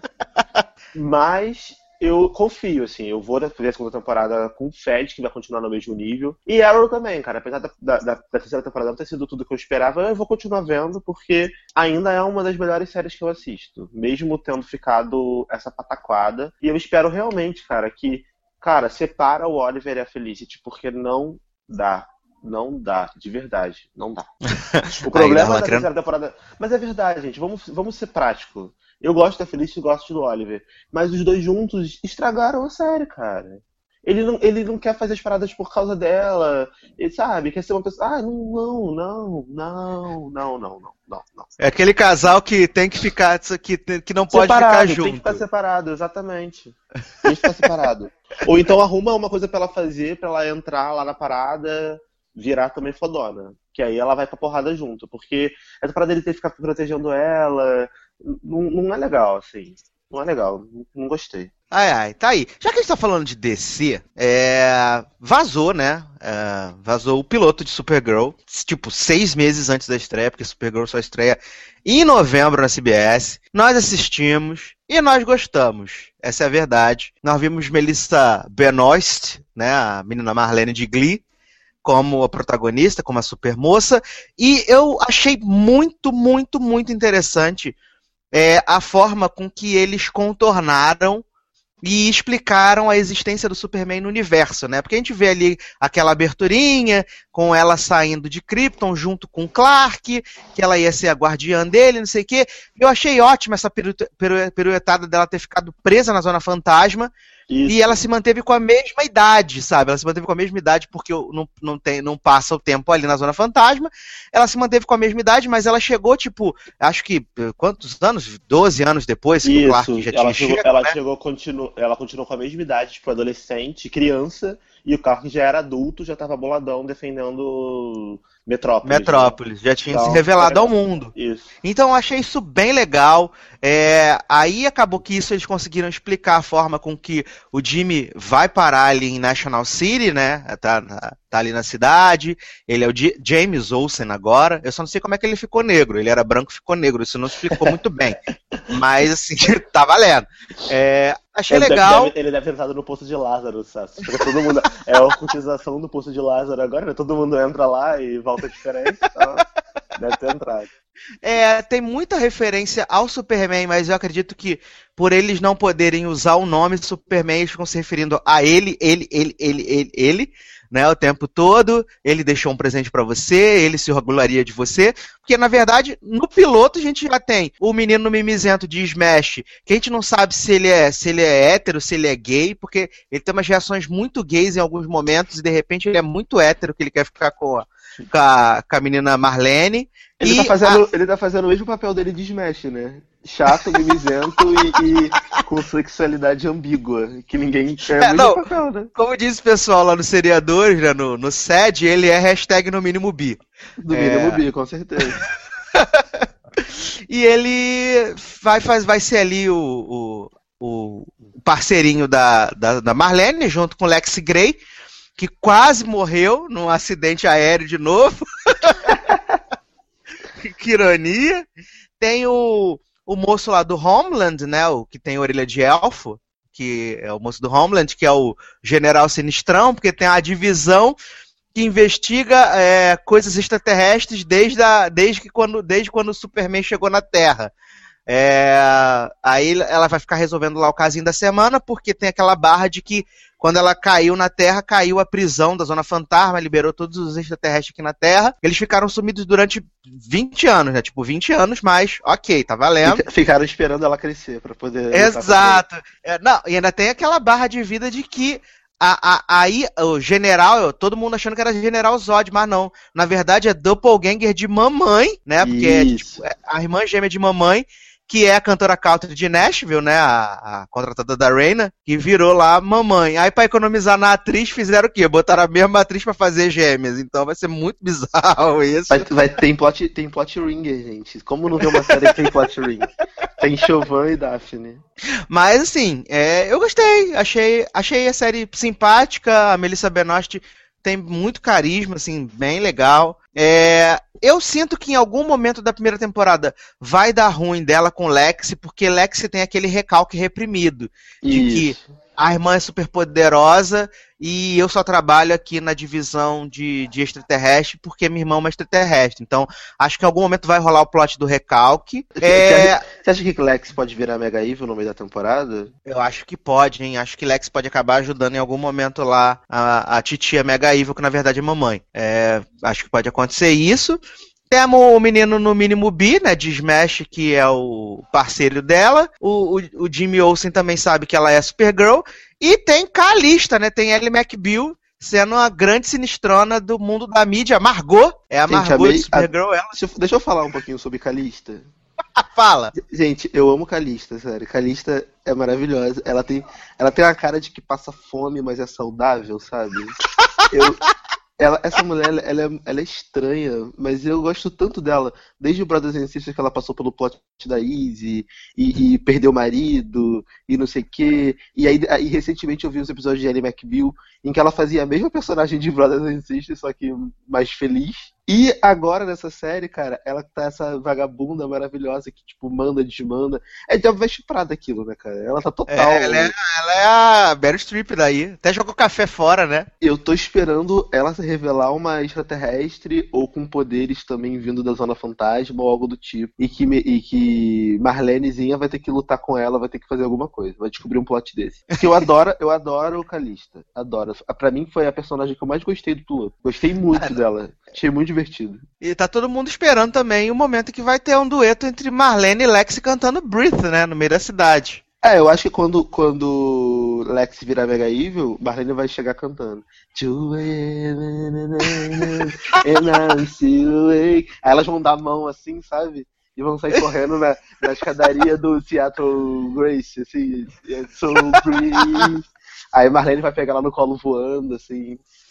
Breathe. E o moço de Smash pode tocar piano, né? Isso, isso, isso. Ou então vai ter um musical sobre, sobre isso, sabe? Ele vai comprar um musical. Hit List, parte 2. E quando tiver o crossover de Supergirl com Flash, aí vai ser como, né? Sebastião e Marlene fazendo altas, altas travessuras musicais. Mas vai ter, sabia? Eu acho. O, o crossover. Essa, essa foto que saiu na. Acho que foi na EW essa semana lá do, do Greg Berlanti com a é, Marlene. a Marlene e com o Barry, achei que foi bem legal. É, eu acho que tem tudo a ver, assim, o clima das duas séries, de Flash com a Supergirl. Arrow eu acho que não tem nada a ver. Mas É, não, que- você pode ver que são séries solares, os protagonistas são, são Felizes, pessoas né? pra cima, felizes, exato, exato. Ficaria bem. E são super poderosos, né? Tem isso também. são, são eh, mutantes barra inumanos barra com poderes especiais. Depende do, do, do tipo de produtora que, você, que a série passa. É verdade. Mas assim, Supergirl é legal. É uma pena que gente ver o segundo episódio agora só em novembro, né? É, em novembro eu vou ter que ver de novo, porque provavelmente eu não lembrarei de tudo, e aí eu vou ter que rever. É, mas eu gostei, eu vou acompanhar essa com certeza. Gostei mesmo. Tô bem, tudo bem. Então fechamos o blocão DC. Darlan, uma belíssima canção pra encerrar o blocão DC. Então, eu quero pedir uma música chamada Chasing Time, de uma cantora que é a barraqueira do Twitter, chamada Ziala Banks. Zelia Chasing- Banks, ah, é Ch- verdade. Chasing Time. Pode, pode tocar isso, Sassi. Daqui a pouco a gente volta. Damn, nigga, damn. Took a chance on you, double and dip the can. Go! You could do me dance, take a chance with your lover like this begins. I want somebody who can take it apart. Stitch me back together, make me into who I wanna be. But all you ever do is sit in the dark.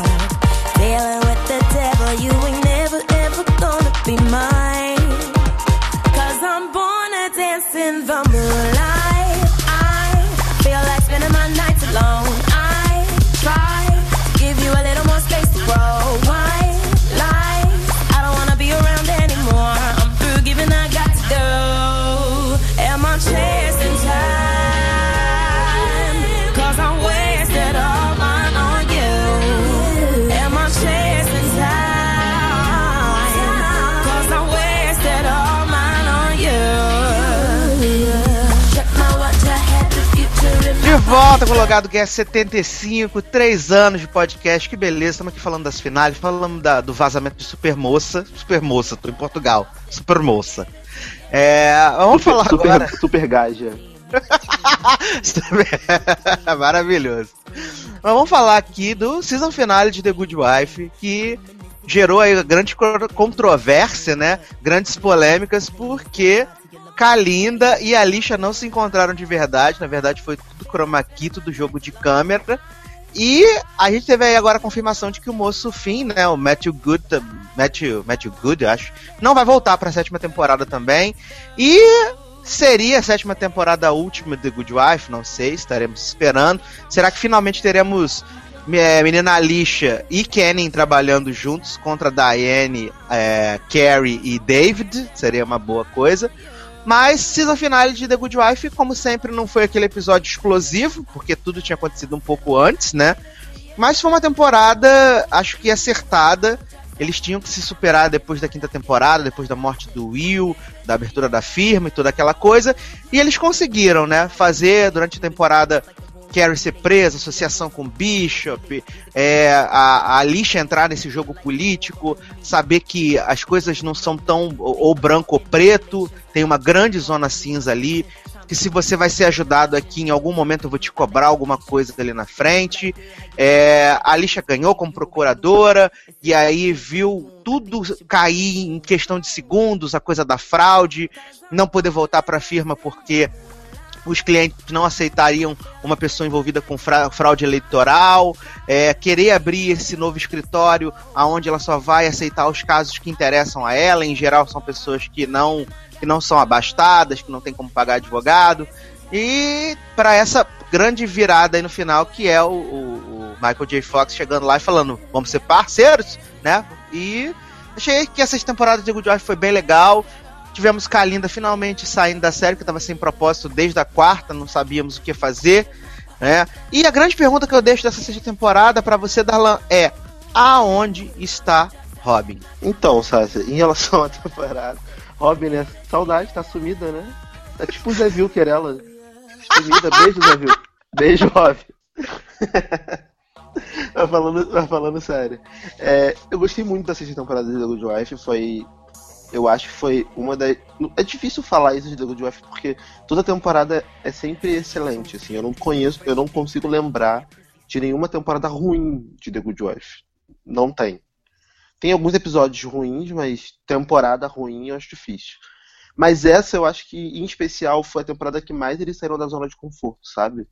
A Alice ela saiu de uma ela começou na carreira política, aí ela conseguiu a carreira política, aí ela perdeu a carreira política, aí ela foi pro nada, pro limbo, eh, desacreditada, ninguém gosta dela, os, os clientes não confiam nela, sabe? E aí ela tá querendo reconstruir do zero, e aí, sabe, eu, eu, eu, eu, eu, eu bato palma pros roteiristas pela coragem de fazerem tudo isso com uma personagem só, sabe? Que o que mais a gente é. vê é série em que eles chegam num determinado patamar e eles se acomodam, a vida da pessoa fica igual, estabilizada e tudo mais. E eles não fazem isso com The Good Wife, então isso é muito legal. Não, e nessa temporada tivemos Marissa, né? Melhor personagem que surgiu aí. Até queremos que ela seja a secretária de Alice na nova, na nova firma junto com Kenny. E não Grace. Tem que ser Marissa. Marissa fala o que vem à cabeça. Marissa bota, bota a Alicia pra jogar videogame. É uma loucura, gente. É, a Marissa é maravilhosa. E além disso, eu não sei se eu gostei desse plot dela com Kanan, porque parece para mim repetição do plot dela com o Carrie, né? Tipo, até a cena foi meio que igual, ele na porta, assim, chamando ela pra. sei lá. Mas acho que vai ser interessante, porque ela tá desacreditada, ninguém quer trabalhar com ela. E ele finalmente vai conseguir, né? O que ele queria desde o início. Que, ele, que ela trabalhasse com ele. Então, eu acho que vai ser bem legal. E a, eu acho que vai ser isso, vai ser a, a equipe dela e do Kane contra Diane, Carrie. Parece, porque The Good Wife teve gosto de trabalhar assim, né? Ami, amigos, que eram então amigos, trabalhando um contra o outro no tribunal. E aí eles vão trabalhando essas relações, explorando essas relações. E sobre Kalinda e Alicia, cara, é assim, a cena foi horrível, porque dava visivelmente para para perceber que elas não estavam no mesmo espaço, que foi montagem. Mas, cara, como disse eu, a Camis Barbieri no, no Facebook, eu não culpo a Juliana Margulies de não querer contracenar com uma pessoa que não trocou de roupa durante cinco, seis temporadas, entendeu? Então, sei lá, cara, eu acho que a treta foi grande entre as duas e elas não conseguiram superar isso. Ok, faz parte. Bola que segue. Eu também não consigo só resumir a final a isso, sabe? Acho que as pessoas estão dando muita importância a essa vergonha que foi as duas não estarem juntas, eles terem montado a cena. E esqueceram de todo o resto, mas eu acho que a temporada, o final da temporada foi muito melhor do que isso. Então, honestamente, não me incomodou. Não, deve ter sido, deve ter sido um barraco inacreditável para essas mulheres não conseguirem entrar no set para gravar dois minutos de cena, gente. É, foi. O bagulho foi forte mesmo, porque não é possível, gente. Mas sim, a gente está com boas expectativas para a volta de The Good Wife em setembro. A gente espera realmente que seja a temporada final, que eles consigam encerrar aí toda a história, a lixa e todos os seus coadjuvantes ali. Acho que é uma série boa que fez tá, tem feito até agora uma grande trajetória. A CBS tem sido reconhecida por causa disso. Então acho que é, acho que é até uma coisa dos King de não querer deixar a CBS esticar a série durante muito tempo, que já está perdendo audiência, isso é verdade, e acabar perdendo qualidade, né? Acho que a melhor coisa é terminar em alta, terminar bem, que as pessoas vão lembrar e vão falar assim, é, tipo, a série terminou no seu auge, terminou no seu melhor. Acho que isso é o mais interessante. Ah, com certeza, concordo com você, César. E eu acho que a tendência é essa mesmo. Acho que eles vão conseguir terminar a temporada na próxima. a série na próxima temporada, até porque os nomes estão em contagem regressiva, né? O é. número, de, o número de palavras no título da série, da série da, dos episódios é da série. Então eu acho que a tendência é que a sétima seja a última e vai acabar em grande estilo. É uma série que ninguém vai poder dizer nada, porque foi perfeito, assim. Eles conseguiram cumprir exatamente o que eles queriam, contar a história de vida de uma protagonista que é forte, que passou por muita coisa, e tá aí, uma mãe, uma mulher, sabe? É uma série super bacana nesse sentido. Eu tô, eu tô até aqui vendo aqui, né, que é, o, a saída do, do Matthew Good da série, né, ele pode aparecer em dois ou dois episódios na próxima temporada, provavelmente para dar algum desfecho, né? Porque sempre teve essa tensão sexual aí, porque todo mundo vendia o, o Finn como o novo Will, né? Que ia ser o grande par romântico aí da, da lixa nessa temporada. É, mas eu acho que eles temporada, perderam, só que acabou... perderam o timing, né? Tipo, já foi, né? Se tivesse acontecido, já tinha que ter acontecido. Aí o cara deve ter, tipo, meio que enchido o saco e saiu. Ou arrumou uma proposta melhor, vai trabalhar em outra série melhor, sei lá, mais é, nova. É, uma coisa, uma coisa que continua me, me impressionando ao longo desses anos de, de The Good Wife é essa relação Peter e Alicia, que é uma, é uma relação extremamente bizarra, porque é, a gente já tinha até falado em outras edições que o Peter é, ele tem essa coisa de amar a Alicia de uma forma que é, sempre que ela precisa dele, ele tá lá pra, pra apoiar ela e ela a mesma coisa, sabe? Eles têm uma relação muito bizarra, uma relação assim muito esquisita que os dois têm. E agora ele vai vir aí como candidato a vice-presidente, né? E ficou essa coisa de, ah, se você se for, se for concorrer, a família tem que estar junta, e a Alicia fala para ele assim, então eu não quero que você concorra. Mas eu acho que ele vai vir sim como candidato a vice-presidente na próxima temporada. Ah, e vai ganhar, né? Porque porque o Peter, ele é esse filho da puta, né? Ele é um filho da puta, mas em relação à família, ninguém pode dizer. Ele realmente defende, veste a camisa, luta com eles e dente para defender a família dele, o que é bacana. E a relação dele é. com a Alicia, cara, é isso mesmo que você falou. Eles têm uma relação de fachada, mas que eles, assim, quando um precisa do outro, eles estão sempre ali. É verdade, isso é muito, isso é muito bizarro, cara. Isso é muito bizarro. Mas vem aí, sétima temporada de The Good Wife, setembro, a gente tá esperando. Eu vou falar rapidinho de uma season finale que. Não é nem da season finale, falar da temporada que provavelmente só eu assisto, que é The Middle. The Middle terminou aí sua sexta temporada. E fez mais um ano muito simpático. É sempre legal acompanhar a, a família Hack. Su Hack, né? Tivemos aí o Year of Su, o ano da Su. E foi muito legal a gente ver a Su se formando no colegial, no, na high school, se preparando para ir para a faculdade agora. E no episódio que ela achou que não, ninguém. Deu tudo errado. A foto, melhor foto dela no, no anuário veio com o nome de outra aluna. A foto que ela estava aparecendo no meio do, do, do anuário, a cara dela ficou naquela dobra das páginas, onde fica o grampo, ficou ali no meio. É, ela não conseguiu. O esporte que ela fazia não era reconhecido pela, pela, pelo colégio. Tava dando tudo errado, ela ficou super mal. E é sempre triste a gente ver a Sul chateada, porque ela é o sol de The Middle, sabe? Ela é a, a melhor personagem, a mais animada. E aí, quando tudo culmina ali, que todo mundo escre a escreveu no anuário dela, que apesar dela ser uma, uma esquisita, uma weirdo, é, ela fez a diferença ali no colégio, sabe? Foi bem bacana, foi bem bacana. Eu quero ver quais vão ser os rumos da sétima temporada, que agora a gente vai ter a Sul na faculdade, o Axel na faculdade, ele vai continuar na série, né? O Charlie McDermott, porque a série que ele tinha mandado lá pra, pra CBS não foi aprovada. Então, vai continuar. Só que acho que vai ser diferente a dinâmica, né? Porque só tem é, o, o, Mike e a Frank junto com o Brick. E os outros filhos vão estar na faculdade, então não sei como é que vai ser essa sétima temporada de The Middle. Mas foi bem legal. É, fiquei bem feliz com a sexta temporada. Se com Modern Family eu me decepcionei demais na sexta temporada, é, não posso dizer o mesmo de The Middle. Fiquei bem satisfeito mesmo com o final de temporada. Tem alguma série aí, Darlan, que você, que você vê que você acha que vale comentar aí? Série que eu vejo ninguém vê? É. Ou... Cara, assim, eu vejo Scandal, mas eu ainda não consegui ter, ver a finale, porque é, por motivos de Shonda Sabotando o meu computador, então eu não consegui ver ainda. mas assim, a temporada. De, eu vou falar como a, temporada como um todo, tá? Porque eu, eu não vi a finale ainda, gente, mas vou falar rapidinho da temporada, só porque eu imagino que tenha acontecido. Já que tá todo mundo reclamando da finale em si. Cara, eu achei uma temporada boa, uma temporada diferente. Eles se arriscaram um pouco mais. Tem a questão da, da, da mulher do presidente, né, a Melly, eh, pensando em concorrer à presidência no lugar dele. Então, sabe, eu acho que Scandal é uma série que a, é a série em que a Shonda consegue é, colocar todos os planos megalomaníacos dela, entendeu? E, é ela, e ela consegue, tipo, moldar os personagens. Eu acho que cada personagem de Scandal é uma faceta da Shonda. Tem a faceta, a, tem a faceta assassina lá na, na, na, parte lá do daquela organização secreta lá deles. Tem a faceta mulher forte decidida, que é a Olivia. Tem a faceta bundão, que é o presidente. Tem a faceta apaixonada, que é o Jake, que faz tudo pela Olivia. Então é uma série legal que eu ainda não consegui ver a finale, mas eu recomendo para quem ainda não vê, não viu. É uma, foi uma temporada boa. Pode ver Scandal, gente. E Grey's Anatomy terminou sua 11 temporada com. Um Acabou a série, né?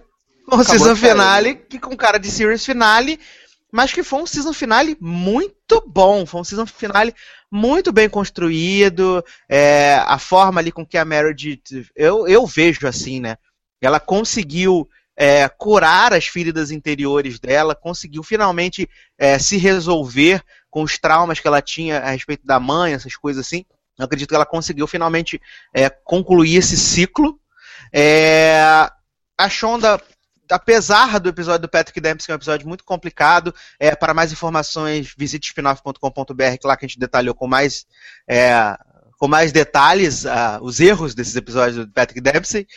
Mas, assim, eles fizeram um ótimo season finale, com bastante emoção ali, o caso do carro. A gente viu a evolução da Kepner ao longo dessa décima primeira temporada, com tudo que aconteceu com o bebê, talvez o relacionamento dela com o Jackson não dure mais, sabe? É, é, achei que foi bem bom. A gente tem uma remessa de novos é, estagiários que vão ser bem tontos, já provaram que vão ser bem tontos na temporada que vem. Eu gostei que, que deram uma finalidade para Edwards, assim, é, na série, né? Agora vai ser chefe lá dos internos. Achei bem, bem, bem legal. Não gostei do mimimi que a, que a menina menina Shepard fez, que ela levou um ano para poder fazer o luto, um ano para botar o dedo na cara da Meredith e falar assim: você desligou os aparelhos, você não me ligou. É, mas é, acho que esse é o mínimo dos problemas. E season finale muito bacana. A 11 primeira temporada em si foi uma temporada bem escrita pela Shonda. Ela conseguiu fazer ali o arroz com feijão, mas trazer uh, coisas boas para a série, não posso reclamar disso. Mas é, fica aquele gosto agridoce ali da forma com que ela tirou o Patrick Dempsey da série. É, cara, eu, eu acho assim, eu acho que a temporada como todo foi boa. As histórias foram legais. Esse protagonismo da Merit, ela conseguiu resgatar a personagem dela como protagonista da série, o que foi legal. Mas, como a gente já falou lá no spin-off, onde a gente detalhou os erros do episódio da morte do Patrick Dempsey, é, o grande erro dela para mim na temporada foi aquele episódio em si. Não pelo que aconteceu no episódio, mas o episódio foi todo errado, sabe? Então, depois desse episódio, eu fiquei bastante chateado com a série e eu decidi que eu vou largar Grey's Anatomy, não vou ver mais. É, eu só vi essa finale porque tava todo mundo falando muito bem e foi realmente, um, na minha opinião, um, um encerramento de um ciclo. Eu consigo facilmente pegar esse episódio como final da série, porque a Meredith conseguiu superar todos os traumas que ela tinha, problema com a mãe, é, as inseguranças que ela tinha. Hoje ela é uma pessoa adulta, madura, completa, centrada, que vive pro trabalho, pros filhos, e é isso. Então, cara, eu adorei a, adorei a, a evolução da personagem durante a temporada, adorei a April, até a Milha eu entendo porque ela, ela demorou tanto tempo para fazer o mimimi do da, meu irmão morreu, você desligou os aparelhos sem me avisar. Porque as pessoas realmente vezes demoram mesmo para sentir o luto. A gente viu isso no próprio Grey's Anatomy umas temporadas atrás, quando a Cristina Yang ficou embaixo da mesa durante 10 episódios. E, e, e, teve, teve uma parada. Teve alguma outra série que a pessoa demorou um ano para chorar. Eu não lembro se foi em Grey's Anatomy teve um plot desse. Acho que foi Grey's Anatomy mesmo, cara. Foi na sétima temporada. Assim que teve. Logo depois que teve a morte do George, acho que foi na sexta temporada. Que, que eles passam o primeiro episódio passando o tempo. E aí vai mostrando como cada um dos personagens é, lidou, com, lidou com um luto. E aí a Cristina Young demorou um ano para chorar depois que o George morreu. Então, eu entendo o porquê da Milha ter feito isso. Porque às vezes a gente realmente não sente a dor toda de uma vez. Mas também não me incomodou, acho que ela superou isso. No final, ela, a Merit e a irmã, a Black Grey, juntas lá e, e vivendo, seguindo com as suas vidas, foi super legal. Me lembrou até mesmo o início da série, sabe? Aquele. Não frescor que a série tinha, mas me remeteu assim à felicidade, à alegria que era assistir Grey's Anatomy no início. Então, para mim foi o final perfeito. Eu não vou ver mais. Parabéns para quem vai continuar, boa sorte. Vou continuar me inteirando das mortes, dos ataques, dos assassinatos, das bombas, e é isso aí, gente. Ai, a, vida, a vida é assim, eu fiquei satisfeito com a final, eu gostei de verdade. Não esperava que eu fosse gostar tanto. Verdade, verdade. Então, é isso, Darlan. Encerramos é então essa edição do podcast? É isso, cara. Eu acho que não tem muito mais coisa pra gente falar, né? De finale impactante boa foram essas. Você lembra de mais alguma? Acho que não, né? É, não, foi tudo, foi tudo tranquilo. Vou, fa vou falar só do, do final de Chicago Pedir que eu assisti agora antes da gente gravar essa segunda parte, né? Que no final a Lindsay lá ficou super traumatizada com a morte da, da menina Nádia, né? Uhum. E aí ela foi procurar ajuda com quem, né? Mamãe. E mamãe fez o quê? Inseriu Lindsay novamente no mundo das bebidas, das drogas, do sexo sem camisinha. Ah, aí. Gente. É, aí termina no final da temporada com o Voight indo até a Lindsay falando assim: ah, vamos trabalhar. Aí ela fala assim: não, eu vou, vou resolver as coisas aqui com a minha mãe. Aí ele fala para ela assim: ah, eu já tentei falar com você como seu amigo, como seu pai, e agora eu vou falar com seu chefe. Levanta essa bunda daí e vamos trabalhar. Aí ela pega o distintivo, bota na mesa e fala assim: Eu me demito. E fica lá tomando os goró. E o Voight vai embora. E é o final da segunda temporada. Bom. Ah, cara, mas, mas assim, a Sofia Bush, coitada, ela tem histórico de, de mãe problemática, né? Em série. Porque em One Tree Hill, porque One Tree Hill também a mãe dela era o demônio. Você não viu One Tree Hill, mas eu assisti a série toda. A mãe dela, no início, era um demônio, tipo, só humilhava, roubou a loja dela, que a, que a, a Brooke em Outro Rio tinha uma loja de roupa e tal. Pô, a mãe roubou a loja, roubou a marca, nananana, e aí no final a mãe se redimiu e tal, ficaram bem. Mas, pô, pelos vistos, Chicago Pedir tá a mesma coisa, né? A mãe dela tá. É o cão. É, o capeta eu tô atrasado também. na série também, cara, porque essa minha vida de ter que trabalhar, ter que ganhar dinheiro, tá muito difícil, sabe, gente? Vou abrir meu coração. Não está sendo fácil. Não Como diria fácil. a Kátia, não está sendo fácil, né? Não está sendo nada fácil. Então, é, eu tô atrasado em Chicago PD, Chicago Fire, mas eu vou, eu prometo que eu vou correr atrás e vou rever, porque eu gosto muito de Chicago PD, é uma série excelente. Não, tá bem boa mesmo. E vem aí Chicago Med na mid-season. ah, essa daí eu quero ver, porque vai ter menina de The Walking Dead, né? Ah, é verdade. André, né? Vai ter André, que morreu maravilhosamente em The Walking Dead. Ai, ai, muito bom, muito bom. Seu Nalan, minhas chances despedidas. Então, pessoal, muito obrigado aí por ouvirem mais uma edição do nosso podcast, do Logado Cast. Fico muito feliz. Comentem no post, deem as suas impressões, digam quais finais vocês gostaram, quais vocês não gostaram. Tinhem o vencedor de The Voice, porque nunca é demais, eu fico feliz com isso. E se alguém quiser me seguir, vai lá no Twitter, arroba generosode, generosod, é, no Facebook da Ron Generoso, e ah, Google Plus é da Ron Generoso, tudo da Ron Generoso, no Twitter Generosode. É, se quiserem saber do que eu escrevo, é no Logado, eu escrevo review de Marvel Agents of S.H.I.E.L.D. Cara, eu tô esquecido. Olha o plot do Alzheimer aí. Eu costumava ser uma cirurgiã. Tipo, eu esqueci do que eu escrevo, dos que eu escrevo, gente, desculpa. Eu escrevo review de Marvel Agents of S.H.I.E.L.D. e em breve de Luke Ladies, o melhor reality show que vai estrear no ano, então estejam lá segunda-feira no Fox Life. Vamos assistir todos The Look Ladies, porque vai valer a pena. No Série Cinebooks também é meu site. Vão lá, leiam, vejam o que a gente escreve. O site é legal, espero vocês lá. E é isso. Muito obrigado, Sassi, pelo convite mais uma vez. E é isso aí. Abraço para todo mundo. Bem, crianças, chegando ao final de mais uma edição do Logado Cast. Três anos de podcast. Quem sabe vem aí mais três, não sei, porque eu não sou obrigado. Às vezes a gente fica cansado desse negócio de gravar e editar. É tenso. Mas são 75 edições de Logado Cast, mais os outros produtos que a gente já falou também no começo dessa edição. É, me seguir no Twitter no arroba edu. É, spinoff.com.br, é, nossocast.com.br também, acesse lá, curta, porque agora estou fazendo parte lá dos podcasts de lá também. A gente fala sobre os diversos temas, tá umas loucuras. Essa semana saiu um podcast sobre é, a vida de, de, pessoas que têm deficiência visual, tá bem legal. Deu uma ouvida lá, deu uma escutada. Darlan está na edição do Spinoff Podcast essa semana também, falando, falando bobagem sobre as finais. Fiquem de olho, é, curtam lá. E é isso, crianças. Um grande abraço e até a próxima. O que, que você falou? Ah. E não esqueçam, pessoal. Buy Pretty Girls on iTunes. Essa música maravilhosa que todos amam, só que não.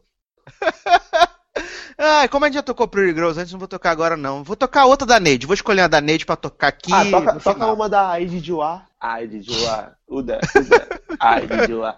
Toca, sei lá, toca Fancy da. da não, não eu, não, eu não gosto da Igazelha, eu acho ela chata, acho ela Ai, ruim. De... É porque ela não, não sabe, ela não sabe fazer rap, né? Ela fala um dialeto próprio e fala. Ah, não, não sou obrigado. Vou terminar com alguma da Neide que vocês vão escutar na edição que eu não escolhi ainda, tá? grande abraço para vocês e até a próxima. Tchau. Tchau, pessoal. Joy, joy. I need space, love. I need me. Action! Say hello to the girl that I am. You're gonna have to see